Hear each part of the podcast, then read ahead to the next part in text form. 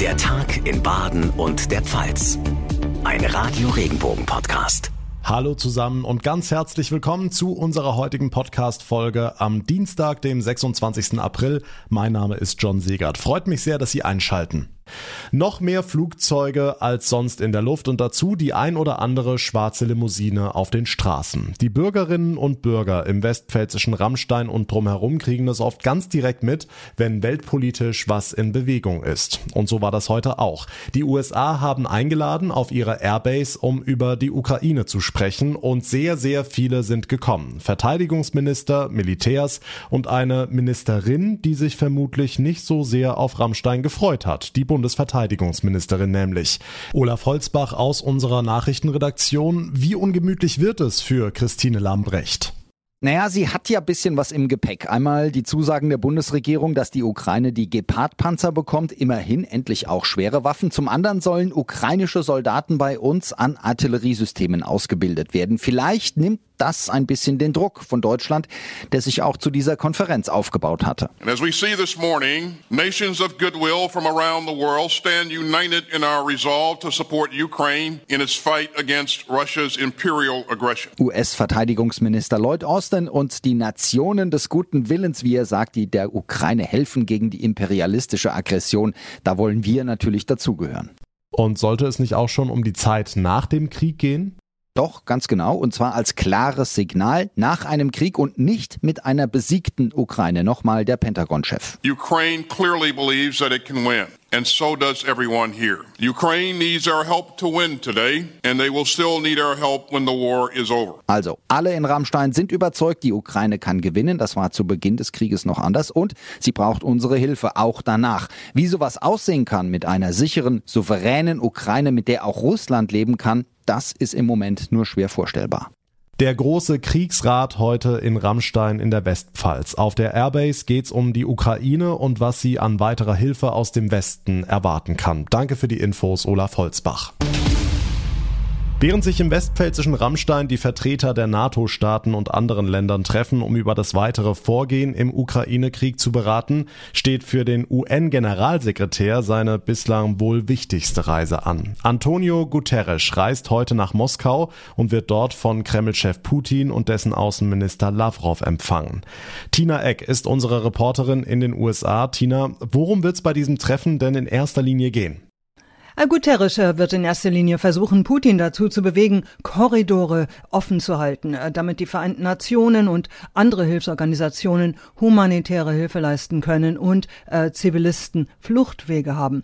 Äh, Guterres will natürlich eine Waffenruhe erreichen. Es müssten Schritte zur Herstellung von Frieden ergriffen werden, hatte er gesagt. Aber wie weit er damit kommt, ist natürlich fraglich. Aber zumindest tut er was. Er muss es zumindest versuchen. Er kann nicht weiter tatenlos aus New York zugucken wie die Ukraine verbrennt. Hm, Guterres reist ja auch in die Ukraine weiter. Am Donnerstag wird er in Kiew erwartet. Nun hatte der ukrainische Präsident Zelensky den UN ja Versagen vorgeworfen. Wird es also eine heikle Mission für Guterres?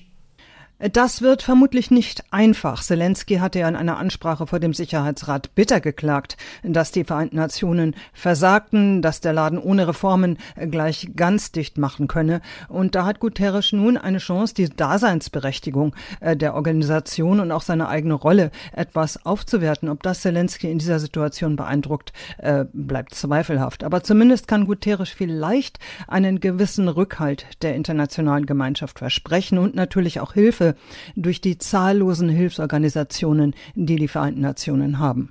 Nun war der UN-Chef ja zunehmend unter Druck geraten, in dem ganzen Konflikt aktiver zu vermitteln. Kann er denn überhaupt irgendwas bewirken? Äh, der Generalsekretär war ja durchgehend in seiner Amtszeit und nun auch seiner zweiten sehr zurückhaltend, eher risikoscheu und nüchtern. Aber klar ist auch, äh, dass die UN alleine nicht allzu viel ausrichten können. Im Sicherheitsrat scheitert alles am Vetorecht Russlands. Aber allein die Tatsache, dass Putin den UN-Chef empfängt, wird von Beobachtern schon als eine Art Erfolg bewertet. Aber das heißt nicht, äh, dass Moskau Guterres auch wirklich als nützlichen Vermittler betrachtet. Für Putin Putin könnte das Treffen einfach auch eine Gelegenheit äh, zur Öffentlichkeitsarbeit sein. Die Infos von Tina Eck. Vielen Dank nach Washington. Beim Thema Windkraft scheiden sich bekanntlich die Geister. Aber der Krieg in der Ukraine hat die Diskussion nochmal mächtig angeheizt. Weg von russischer Energie heißt hin zu mehr Windkraftanlagen. Das hat Ministerpräsident Winfried Kretschmann in Stuttgart erneut klar gemacht. Jürgen Müller aus unseren Nachrichten. Ja, Kretschmann will beim Ausbau der Windkraft noch stärker aufs Tempo drücken. Der Zeitraum von der Planung bis zum Bau müsse auf zwei Jahre verkürzt werden. Das sagte der grünen Politiker auf einer Podiumsdiskussion in Stuttgart. Bisher dauert die Realisierung eines Windparks noch bis zu sieben Jahre.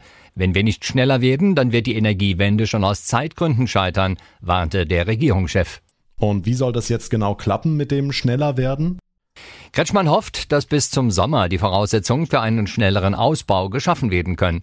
Er will, dass das flutscht, sagte er wörtlich. Ein Thema ist hier der Artenschutz. Es kann doch nicht sein, dass hier schon der Verdacht auf einen brütenden Schwarzstorch ausreicht, um ein Windrad zu verhindern. Das hatte erst kürzlich Agrarminister Peter Haug von der CDU gewettert.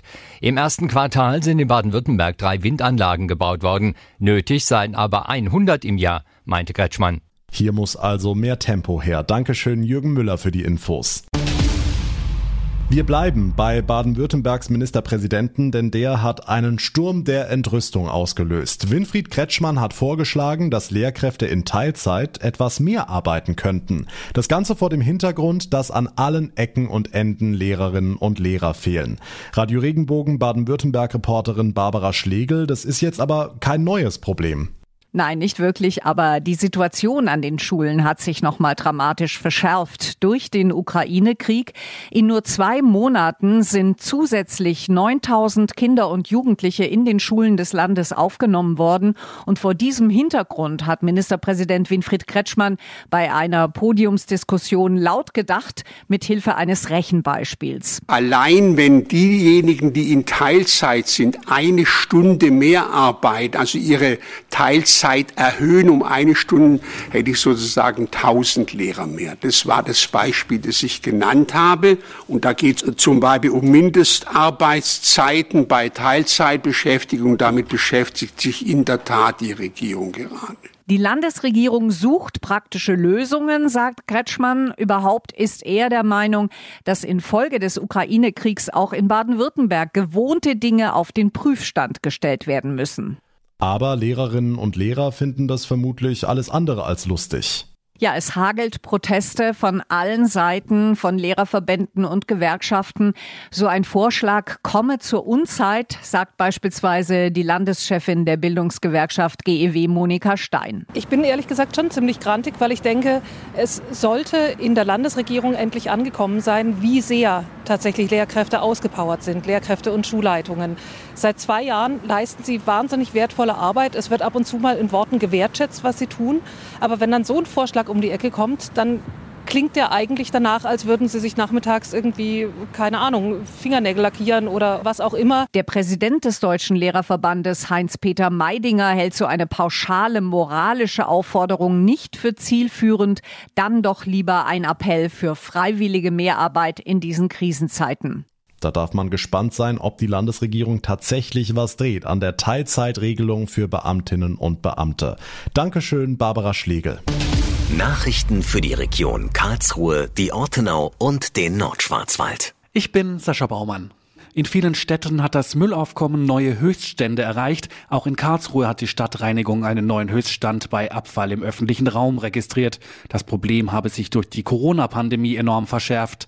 Die eingesammelten Mengen der Straßenreinigung sind demnach um 70 Prozent gestiegen. Vor allem in den Parks sind die Arbeiter deshalb jedes Wochenende unterwegs. Der Winter hat dem Nationalpark Schwarzwald Rekordbesucherzahlen beschert. An vielen Tagen lag in den Höhen des Nordschwarzwalds ausreichend Schnee und das zog dann viele Wanderer und Wintersportler an. Die meisten Besucher kamen am zweiten Sonntag im Februar. Hier wurden rund 7300 Besucher gezählt. Nachrichten für Rhein-Neckar, den Odenwald und den Kraichgau. Ich bin Francesco Romano. Das Land Baden-Württemberg geht im Streit um die Nutzung des faulen Pelz in Heidelberg einen Schritt auf die Stadt zu. Das Sozialministerium hat jetzt bei der Stadt einen Bauantrag für die Nutzung des ehemaligen Gefängnisses in der Altstadt gestellt. Mit einem Antrag auf die entsprechende Genehmigung werde unnötiger Streit mit der Stadt vermieden, heißt es aus dem Ministerium. Heidelberg hatte einen Bauantrag des Landes eingefordert und damit gedroht, einen Baustopp zu verfügen. Die Stadt will den faulen Pelz für die Uni nutzen. Das Land möchte hier übergangsweise suchtkranke Straftäter unterbringen, weil die übrigen psychiatrischen Zentren ausgelastet sind.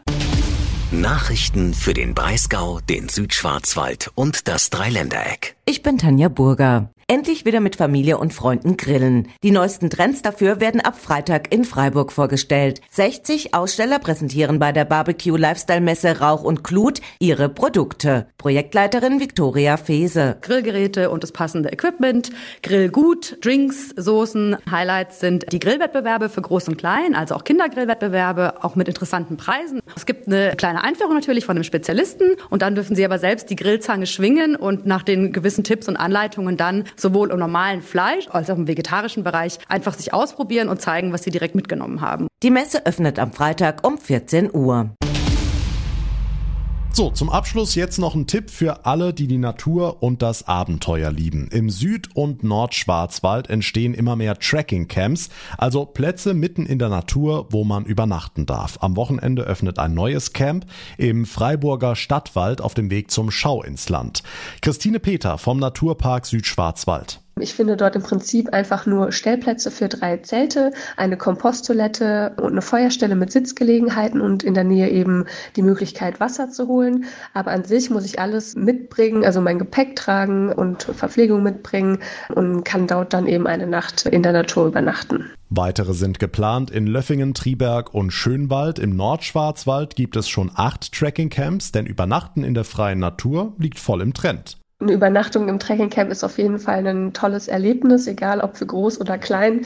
Man wacht einfach im Zelt morgens früh auf und hört schon über Nacht einfach, wer sich so im Wald rumtummelt. Und ich habe natürlich sowohl auf dem Weg als auch teilweise ist es natürlich je nach Camp unterschiedlich, immer wieder schöne Aussichten. Und ja, ich würde es einfach jedem empfehlen, das mal auszuprobieren.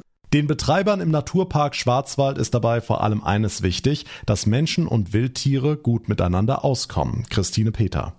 Es gibt da grundsätzlich einfache Regeln, die ich befolgen kann, wie zum Beispiel, dass ich auf Wanderwegen und markierten Routen bleibe, natürlich auch den Hund an die Leine nehme und einfach normalerweise Dämmerungen und Nachtzeiten meide und mich informiere natürlich, in welchem Lebensraum befinde ich mich. Und für die Trekkingtour bedeutet das im Endeffekt, dass ich nicht querfeldein laufe und dass ich auch nach der Ankunft am Trekkingplatz mich in der unmittelbaren Umgebung des Platzes aufhalte, weil natürlich einfach die Abend- und Nachtstunden ganz wichtige Stunden auch für die Wildtiere sind, die mir möglichst wenig stören hören möchten.